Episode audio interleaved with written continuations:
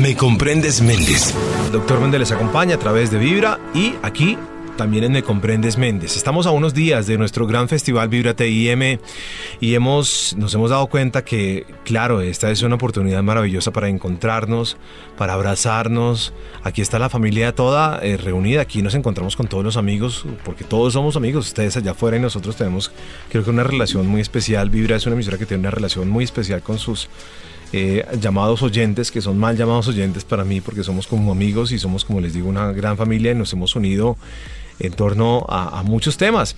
Y entonces viene nuestro festival, que es un momento que es la hora de cantar, de gritar, de bailar, de soñar, de reír, de enamorarse, de, olvidar de soñar, pero hay, algo muy importante en este festival versión 2018 y es que en este festival, si es hora de todo esto, lo más importante es que no es hora de callar. Hoy quiero eh, que hablemos un rato en Me Comprendes Méndez con ah, eh, nuestra queridísima y adorada Ginette Bedoya eh, porque voy a hacerle unas preguntas de, cómo va este tema que ella ha liderado con, con tanta fuerza, con tanta energía, con tanta determinación durante tantos años. Eh, pese a su historia difícil, ha salido a dar una guerra muy dura que no solamente eh, se lucha contra vecino, que la integridad de otra persona, sino que la lucha es grande porque hay entidades, a veces hay eh, algunos funcionarios, algunos miembros de fuerzas públicas, como ha pasado el fin de semana o recientemente, eh, que se ven involucrados en todos estos temas y son cosas que nos llaman mucho la atención. Ginette de Olla, bienvenida de nuevo aquí a su casa. No, doctor Méndez, mil gracias, feliz de estar aquí. Bueno, yo quiero preguntarle, Ginette, nosotros venimos haciendo, venimos haciendo una tarea eh, hace un tiempo de, de hablar de este tema y de destapar que la violencia de género Em, y que la violencia en particular contra la mujer de todo tipo y todo y contarle a la gente eh, cuáles son los, los, cómo se manifiesta la violencia particularmente contra la mujer. Desde contar que esto existe y que está pasando y que no solamente ocurre aparentemente en, en, en, en poblaciones vulnerables o, o en, familias que pronto no tienen los recursos económicos, etc. Ocurre en todas partes y en diferentes escenarios. Y le quiero preguntar, Ginette, hemos hecho un trabajo que, bueno, usted ya lo llevamos hace muchos años, nosotros nos hemos pegado a esta labor hace un tiempo, hace un par de años. ¿Cómo va la cosa? ¿Cómo van las cifras? ¿Cómo, cómo vamos reaccionando como sociedad ante estas denuncias que usted hace, ante, ante todo lo que usted manifiesta todos los días? No, no quiero ser eh, tan pesimista, pero sí muy realista. Lamentablemente el, el problema sigue muy mal. Eh, no es que estén ahora denunciando mal las mujeres, sino que efectivamente tenemos muchos más casos de agresión y eso está súper comprobado.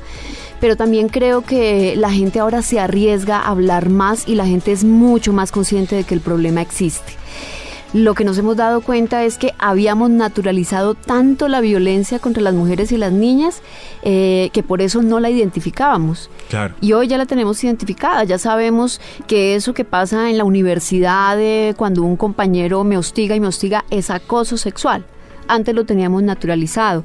Para las señoras en la casa ya no tienen tan naturalizado de que yo estoy obligada a tener relaciones sexuales con mi esposo porque soy esposa de y esa es mi obligación. Ya no está tan naturalizado ya no está tan naturalizado que mm, los hombres no pueden coger una escoba en la casa, ni pueden lavar su ropa, ni pueden levantar su plato. Creo que ya hay un tema también de equidad mucho más ganado en ese terreno pero nos falta mucho, mucho. ¿Qué es, ¿Qué es lo que pasa? Porque a veces yo veo cosas que me llaman mucho la atención y me entristecen y me preocupan. Por ejemplo, eso que vimos hace unos meses de una niña de, una universidad en Bogotá que fue asesinada por su novio y le propinó 50 exactas puñaladas. 50 exactas. Eso fue una cosa que me sacudió. ¿Qué pasa? Y ese caso, que es una, una estudiante de la Jorge Tadeo Lozano, creo que nos movió eh, primero porque era una niña que estaba muy segura de la relación que tenía, sus compañeros conocían a su novio eh, y estaba muy enamorada y en un par de oportunidades había manifestado de que a él no le gusta mucho que yo esté chateando, entonces a veces ha querido mirarme el teléfono y como que hasta ahí había llegado el tema pero es el típico caso del hombre extremadamente celoso que se cree dueño del cuerpo y de la vida de su novia y termina en que ella dice, a mí no me gusta que me esté celando, terminemos aquí y la respuesta son casi 50 puñaladas. Creo que, y ratifico, estamos en una sociedad que está muy enferma muy enferma, primero para tolerar estos actos de violencia y segundo para cometerlos. Eh, y el tema del machismo sigue siendo recurrente y esto no es eh, eh, algo que esté atado al feminismo ni es que las mujeres se quejan, sino realmente es algo patológico de propiedad sobre el otro. Y creo que ahí nos estamos equivocando desde el Ministerio de Educación, desde el Ministerio de Salud y desde los medios de comunicación. Sí, creo que la herencia, la herencia cultural que tenemos en estos pueblos ha sido tan fuerte que el machismo sigue predominando. Eh, también quiero aclarar que, bueno, no son todos los hombres, no somos todos, pero pues que ha sido un patrón que se ha seguido repitiendo en nuestras sociedades. Digamos que para para mucha gente hace unos años era, o hasta hace unos años era normal de pronto ver que su papá, el papá le pegaba a la mamá en la casa porque no le gustó algo, por X, Y, Z y pum, o porque llegó con tragos y pum, la cogió. Pero eh, Méndez, hay una cosa, yo creo que efectivamente no todos los hombres son violentos, pero sí muchos hombres se callan y eso nos hace mucho daño porque yo conozco compañeros míos del periódico que saben que su amigo eh, cela a su compañera o a su novia o que en algún momento la ha agredido y no han levantado la mano para decirle, oiga hermano, eso está mal hecho. Y mm. creo que cuando uno se calla de alguna manera también se vuelve cómplice de esas acciones. Sí, claro, yo, bueno, ahí hay una cantidad de temas de los cuales quiero que, ojalá que hacemos hablar el día de hoy. Bienvenida Vibra, Ginette, vamos a charlar un ratico aquí y vamos a ir hablando de estos temas, por supuesto en este momento que, que, es vital porque estamos a unos días de nuestro festival Vibra TIM y como digo, es un momento para encontrarnos, para hablar, para sonreír y todo, pero es, es la hora de, de muchas cosas, pero eh, no es hora de callar, que es lo más importante. Me comprendes Méndez. Muy bien, hoy estamos charlando en Me Comprendes Méndez con una amiga que queremos muchísimo, que ha sido muy valiente al salir a decir primero, pues lo que, lo que fue el caso para ella, lo que a ella le sucedió, pero quien además ha tomado en sus manos este tema de la violencia de género y la violencia particularmente contra la mujer con una, como unas banderas eh, muy fuertes. ¿Hasta dónde piensa llegar usted, Ginés Bedoya, con todo esto? Ay, pues yo tengo como, como meta y más como meta que como sueño eh, que algún día seamos capaces de asumir nuestra responsabilidad como sociedad frente a lo que ha ocurrido. Y eso se materializa en que tomemos acción frente a los feminicidios, en que tengamos unos medios de comunicación que sean capaces de usar un lenguaje adecuado, que no tengamos mujeres llenas de temor o dependiendo de un hombre y que por eso se dejen golpear cada ocho días, eh, que seamos capaces de diferenciar en qué es galantería y que es acoso sexual. Esto es un trabajo muy largo que seguramente yo no alcanzaré a ver, pero, pero creo que dejar la semilla y empezar a abrir ese camino es parte de la responsabilidad. Bueno, pero, pero deme alguna esperanza. Estamos cambiando en algo. O sea, usted ya hablaba por lo menos de la concientización de ciertas cosas y creo que eso ya es, ya es muy interesante. Por lo menos somos conscientes de que hay cosas que, que no deben ocurrir. Que, que paremos, la, que paremos todo esto eh, creo que va a seguir siendo muy difícil porque hablamos de esa herencia, de esos patrones que hemos heredado de, nuestros pueblos. Creo que Colombia y México y otros países de Latinoamérica tienen una herencia supremamente fuerte del machismo.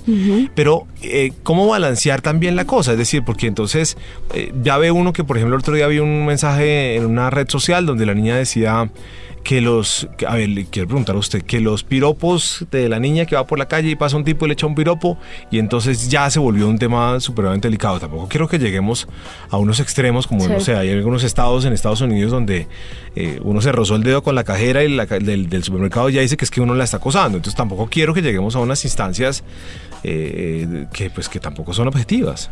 Sí, como en el metro de Nueva York, si uno se queda mirando a alguien en el metro, entonces puede tomarse como acoso inmediatamente la policía puede actuar.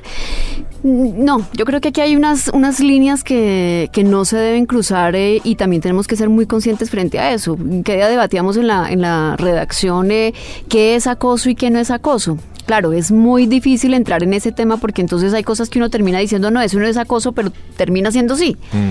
Eh, pero lo que yo sí creo que no debemos perder es eso, la galantería. O sea, yo creo que en una relación de pareja no hay nada más hermoso que, que a uno lo, lo, lo, piropien y le den regalos y que hayan expresiones de afecto.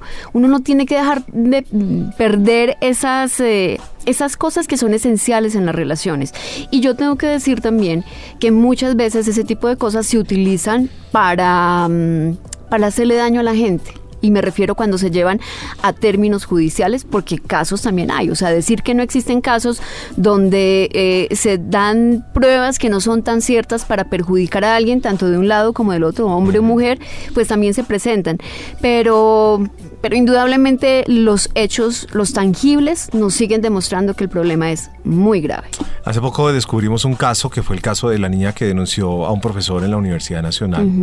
Le entrevistamos, hablamos con ella a ver qué era lo que había pasado. Bueno, mucha gente salió a juzgar, a decir, etcétera, etcétera. Pero es que de alguna manera, eh, en ese caso, el profesor tenía que estar en su lugar, ¿o no? De alguna manera, y si ellos tenían algún cuento, creo que eh, eso nadie se lo puede prohibir porque nadie sabe qué puede pasar en la vida, pero, pero creo que hay maneras de, de, llegarle a la otra persona y de decirle lo que se siente, ¿no? Y si yo siento un gusto por alguien, pero no soy correspondido, pues sencillamente tengo que, que, como hombre decir, oiga, pues ¿qué hago? No le gusté a la vieja, pues no, no podemos hacer nada. Y es que así hablamos, y así es la vida, ¿no? Pues ¿qué, qué puedo hacer? ¿No? Lo que no es de voluntad no es de fuerza y, y, y, el problema es que hay personas que siguen creyendo, como usted dice, que, que a mí no me van a decir que no, entonces no sé si salta el ego o salta, o qué es lo que salta ahí, porque usted menciona una sociedad enferma y eso me aterra. Cuando usted menciona eso es una cosa que me aterra, pero que yo tengo que bajar mi cabeza y decir, tiene, tiene razón en muchas cosas que uno ve hoy por hoy, que se divulgan, que pasan, y uno dice, sí, hay un pedazo de nuestro ser que no está bien. Además, porque eh, si uno quiere explicar esto con argumentos, podemos empezar por decir que lamentablemente nuestro país ha heredado eh, una esfera de violencia que, se, que generó el narcotráfico y que incluye muchas cosas. El cuerpo de la mujer como un objeto, ¿no? A nosotras nos tienen que ver perfectas. Entonces es la cirugía de los senos, de la cola, de estar perfecta para el hombre porque de lo contrario no tenemos derecho a que nos quieran. Y eso es lo que seguimos vendiendo y es heredado exactamente de esa cultura eh, de, narcotráfico, de violencia de los años 70 y 80.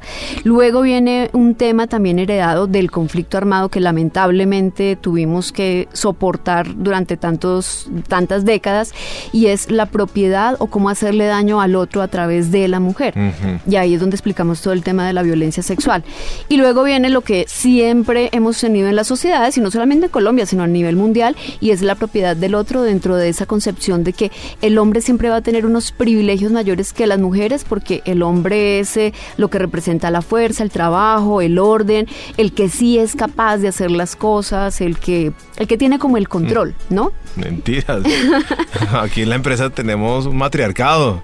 Aquí las que toman las grandes decisiones son, son las mujeres. Yo voy a un sitio a hacer ejercicio y, y las mujeres son unas duras, lo dejan a uno tirado, mejor dicho eh, son ellas las que uno, Dios mío, tiene uno que ponerse a la altura porque si no lo dejan botado en el camino, ¿no? Pero también quiero, quiero mencionar algo que salió hace ocho días exactamente, el informe de Oxfam, que fue una encuesta que hicieron a nivel regional en ocho países de América Latina, incluido Colombia, preguntándole a los jóvenes qué pensaban sobre el machismo. Y tristemente, eh, más de la mitad de los jóvenes encuestados siguen eh, justificando el machismo y dicen que es algo necesario. Y un dato que es increíble, y se le preguntó a los jóvenes si ellos dicen que una mujer decente no debe vestirse provocativamente ni andar sola por las calles porque puede provocar que la violen. El 72% de los jóvenes entre los 15 y 25 años considera que quien se viste provocativamente está buscando que la violen. Los jóvenes podría hombres. salir completamente desnuda, pero nadie tiene derecho a tocarla. Pero fíjese que eso es lo que están pensando los jóvenes hoy en día, los hombres, y lo más triste aún es que las jovencitas, mujeres entre 15 y 25 años, creen que si una mujer se viste provocativamente la pueden violar y es el 62%.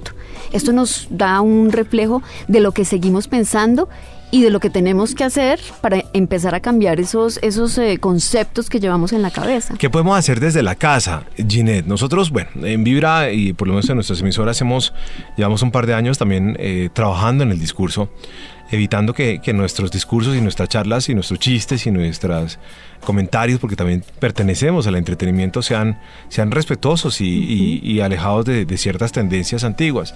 Pero ¿qué podemos hacer desde la casa? ¿Cómo le puede uno decir al papá o, o a la mamá o a la familia que viene con tantas taras de los de los de nuestras generaciones anteriores, ¿qué podemos hacer? ¿Cómo podemos cambiar un poquito el mundo? Yo creo que los medios de comunicación tienen una tarea fundamental y, cuando eh, hacía la pregunta de qué ha cambiado, para mí uno de los mejores ejemplos de que las cosas se han cambiado es Vibra. Tener un medio de comunicación, una emisora que da entretenimiento y que se preocupe por eh, promover una campaña o por llevar mensajes de hay que cambiar el lenguaje, tenemos que respetarnos, hay que hablar, eso ya es un gran cambio. Eso no lo veíamos hace 15 años y hace 20 ni pensarlo. Y en las casas creo que a través de los medios de comunicación podemos seguir mandando esos mensajes, pero la gran responsabilidad es del Ministerio de Educación.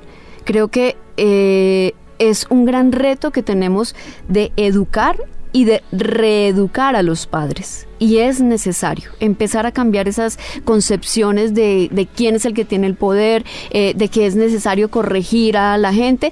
Fíjese que en la, en la encuesta el 62% de los jóvenes cree que es correcto violentar a una mujer para corregirla. Mm. O sea, es, absurdo. Y creo que tiene que ver mucho con eso, con la educación que estamos teniendo. Muchas gracias, Ginette Bedoya, por, eh, por estar liderando esta este tema tan duro, porque, vuelvo y le digo, no solamente es, luchar contra la costumbre de una sociedad, sino es luchar contra las instituciones, y eso es una muy difícil. Y las instituciones también se están equivocando mucho. Escuchar a la fiscalía o a la policía decir que en Colombia existe el turismo sexual, eso es legitimar que a las niñas vengan, las exploten sexualmente, o seguir escuchando a coroneles de la policía o a fiscales decir que existe el crimen pasional, cuando hemos dicho tantas veces que uno no, no mata a quien ama, que el amor no mata quienes matan son los delincuentes, los criminales. Entonces, eh, nos falta mucho. Bueno, ya regresamos a Me Comprendes Méndez y aquí a Vibra para seguir charlando con Ginette Bedoya, porque no es hora de callar. Estás escuchando Me Comprendes Méndez. Hoy estamos charlando con Ginette Bedoya Lima, una mujer que ha tomado toda la fuerza, la berraquera para hablar de este tema, el tema de la violencia de género, el tema de la violencia contra la mujer. Y uno cree que estas cosas pasan por allá en zonas alejadas, en las que incluso ya hemos visitado. El año pasado fuimos a Tumaco a ver, a ver el caso de unas mujeres. Una mujer me decía lo siguiente, me decía, me contaba, que la violación estaba a la orden del día. Entonces eh, hay tanto abandono, eh, eh, hay tanta carencia de, tantas, de, de, cultura, de educación, de tantas cosas, que entonces pasó el vecino y al vecino hoy le dieron ganas. Entonces vino, entró, hizo lo que hizo y se fue. O sea, la, violación estaba a la orden del día.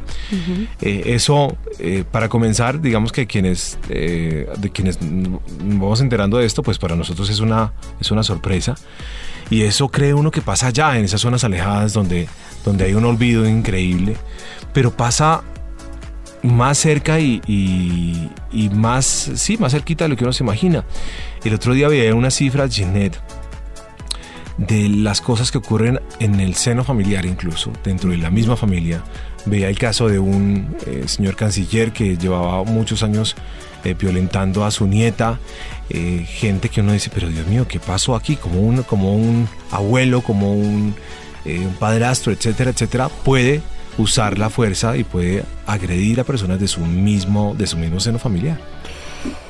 Creo que es de las realidades más duras que tenemos y de las que menos hablamos porque siempre consideramos eso, que la violencia contra las mujeres y sobre todo la violencia sexual ocurre allá en las zonas alejadas, marginales, donde son estratos 0, 1 y 2 y eh, en el resto del mundo no pasa o en el resto del país no pasa. Y tenemos casos muy dramáticos, las mismas cifras de medicina legal nos lo indican, que al año tenemos 49 mil casos de violencia al seno de las familias, al interior de las familias. Y de esos 49 mil casos, 47 mil corresponden a mujeres y niñas víctimas. O sea, el tema es dramático, pero además tenemos un alto porcentaje de mujeres que por fin entendieron que cuando su marido las obliga o su novio las obliga a tener relaciones sexuales es una violación. Eh, uno siempre como mujer considera que uno debe cumplir eh, con esa parte dentro de la relación y lo habíamos naturalizado. Y lo que nos dice hoy medicina legal es que muchas de estas violaciones se dan por los mismos esposos. Entonces eh, viene todo un tema psicológico, viene todo un tema de falta de autoestima, de valores y de esa violación en, medio de tengo que cumplir con, se pasa al puño, se pasa la agresión verbal. La agresión psicológica tiene un punto muy importante dentro de las estadísticas esos maridos que, ah, es que usted está muy gorda, es que usted está muy flaca, es que mire cómo tiene la cara, es que esto, es que lo otro, y terminan eh, dejando a unas mujeres reducidas que no, tienen muy poca autoestima, pero que además muchas de ellas terminan asesinadas. Es triste, eso sigue ocurriendo. Usted dice las cifras son alarmantes. Sí, es increíble. Bueno, eh, después de esas cifras que no son muy positivas, eh, le quiero preguntar una cosa. Ventajas y desventajas de utilizar la palabra víctima. Yo creo que utilizar la palabra víctima tiene cosas buenas como poderlas, poderlas, poderles hacer un llamado y decirles vengan, hablen, eh, díganlo, eh, manifiéstenlo, eh, pero hasta dónde la palabra víctima llega. Yo creo que uno debe coger esa palabra víctima y no archivarla, sino darle el lugar que es cuando uno ha podido expresar y reconocerse como eso, como víctima. uno puede pasar 50 años sin saber que es víctima o sin querer reconocerse como víctima. Pero una vez uno lo ha expresado, tiene que dar el siguiente paso y es eh, entender que pese a eso uno siguió viviendo, que pese a eso uno siguió con su vida, siguió con la vida de sus hijos, siguió siendo la columna vertebral de algo, eh, pero lo que sí tengo claro es que uno no se puede quedar víctima toda la vida. Es una palabra muy fuerte que encasilla, que estigmatiza, que a veces da poder y da valor, pero que creo que una vez se ha podido expresar eso de ser víctima, hay que hacerla a un lado porque lo contrario empieza a pesar y lo empieza a pobretear aún. Claro. ¿Sí? Entonces hay que saber en qué momento reconocerse como víctima, pero también en qué momento dejarla a un lado. Ya regresamos con Ginette Bedoya Lima, hoy a Vibra, ya me comprendes Méndez, porque no es hora de callar, estamos a unos días de nuestro festival Vibra TIM y estamos hablando de las cifras. ¿Me repite las cifras, Ginette? el número son 49 mil. 49 mil casos de violencia intrafamiliar al interior de las casas y de esos 49 mil, 47 mil mujeres y niñas víctimas. ya regresamos. Estás escuchando Me Comprendes Méndez. Estamos llegando al final de este programa especial que hoy estamos haciendo con Jeanette Bedoya Lima eh, acerca del tema de la violencia de género, la violencia particularmente contra la mujer. Vibra es una emisora que, que es querida por, por mujeres y por sus esposos también y sus hombres. Y, y, aquí a través de las mujeres pues están los esposos, están los hijos, están los otros miembros de la familia. Y yo sé que para mucha gente este puede ser un tema que es una esta charla y que están echando y ese Méndez sí le gusta hablar de esos temas y esas vainas, pero yo creo que estos son los pilares eh, y tengo la esperanza de que sean los pilares de unas nuevas sociedades, como estamos pensando en, en, todo el tema del cambio climático y ayudar al planeta que cambie, ayudamos a que eh, pongamos la basura en la bolsa correcta y que ahorremos agua y que no sé qué, que es muy importante por supuesto para todos. Yo creo que hablar de estas cosas es muy importante y, lo que queremos es por lo menos empezar a generar una conciencia de cambio y, ojalá lleguemos pronto batir esas cifras que me siguen pareciendo espantosas. Además que creo que es importante mencionar eso de que es necesario hablar del tema y, ponerlo como bandera, así como hablamos del cambio climático, porque la violencia de género es una pandemia, lo ha dicho la Organización Mundial de la Salud. Es un tema de salud pública y en Colombia es un tema de salud pública. Nosotros nos gastamos en el país 3,8% del Producto Interno Bruto atendiendo la violencia de género y en, y en Defensa Nacional 4,7%. Nos gastamos casi lo mismo mismo en atender la violencia contra mujeres y niñas que lo que nos gastamos en defensa nacional. Es una cifra absurda y, requiere que le prestemos toda la atención. Yo no quiero que dejemos esto en manos de las instituciones y de los gobiernos. Yo creo que esa es una lucha que usted ha emprendido contra esas instituciones que es muy difícil, pero usted yo la veo que va, va ahí paso a paso y, la veo eh, con el procurador y la veo con la gente de organizaciones internacionales muy importantes hablando del tema y yo creo que paso a paso usted va a llegar, eh, no sé si al cambio de alguna ley, de alguna política, eh, ojalá que esto suceda, Pero esa es una instancia que de pronto no nos corresponde a nosotros, pero sí nos corresponde lo que hablábamos hace un rato y es ese cambio de conciencia al interior de cada hogar, de cada casa. Así es. Y, repito algo que, que nos pusimos como propósito en Es hora de callar hace algunos años y es que las mujeres ya habíamos hablado demasiado y nos habíamos hablado entre nosotras mismas, ¿no? De nuestros dolores, de nuestro ojo morado, del tipo que me cela, del que me pegó.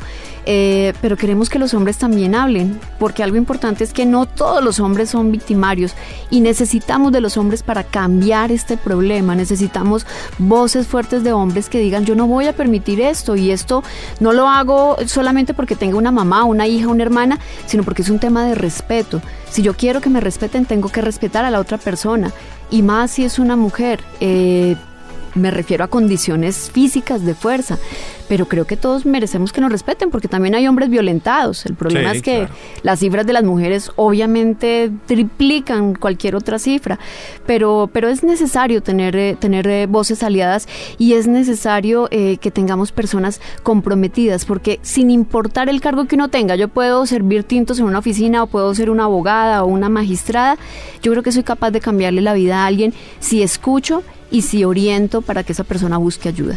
Bueno, yo creo que nosotros aquí en Vibra hemos, hemos hecho por lo menos este llamado, y, pero también creo que nos hemos equivocado.